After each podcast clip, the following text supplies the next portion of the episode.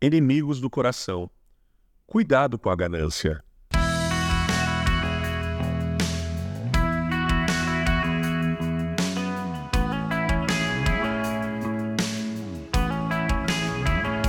Um homem que estava no meio da multidão disse a Jesus: Mestre, mande o meu irmão repartir comigo a herança que nosso pai nos deixou. Jesus disse: Homem, quem me deu o direito de julgar ou de repartir propriedades entre vocês? E continuou dizendo a todos: Prestem atenção.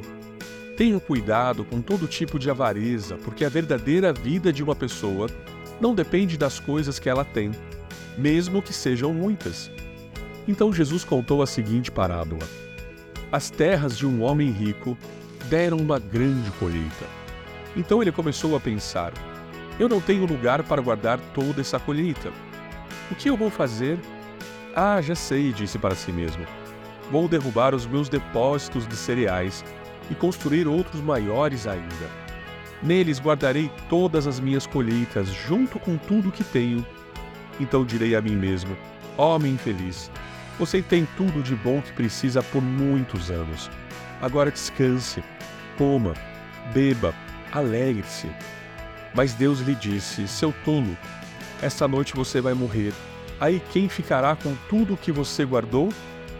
Jesus concluiu: Isso é o que acontece com aqueles que juntam riquezas para si mesmos, mas para Deus não são ricos.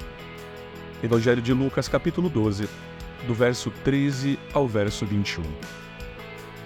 O terceiro inimigo do nosso coração, a ganância é quando sentimos que merecemos mais e mais riquezas e bens mundanos.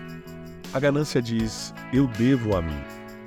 Jesus disse: Cuidado, fiquem de sobreaviso contra todo tipo de ganância.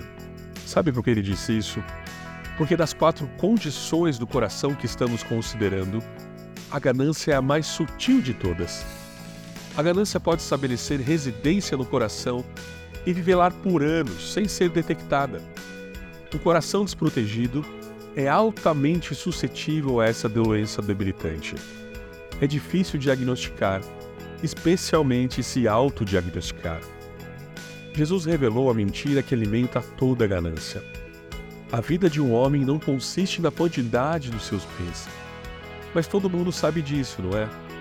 As pessoas realmente acreditam que suas vidas são equivalentes à que possuem? A resposta é não e sim.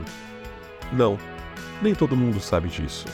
E sim, há pessoas que acreditam que a vida é praticamente a soma de tudo que você possui. E muitos de nós hoje são mais propensos a essa crença do que podemos imaginar. Depois de contar uma parábola, Jesus deu sua definição de pessoa gananciosa: alguém que armazena coisas para si mesmo, mas não é rico para com Deus. Ser rico para com Deus é o discurso de Jesus sobre ser generoso com os necessitados. Uma pessoa gananciosa é o homem ou mulher que economiza com cuidado, mas dá com moderação. Dar generosamente quebrará o controle da ganância em sua vida. Então, quer você acredite ou não que tem algo de sobra, dê e dê com generosidade. Você tem que doar ao ponto de esforçar-se a ajustar o seu estilo de vida. Se você não está disposto a doar a ponto que isso afete seu estilo de vida, então, de acordo com Jesus, você é ganancioso. Se você está consumindo a ponto de ter pouco ou nada para dar, você é ganancioso. Eu sei, isso é forte. Na verdade, isso é duro, mas é verdade. Por isso, quebre o poder da ganância através do hábito de doar generosamente. É um hábito que muda tudo.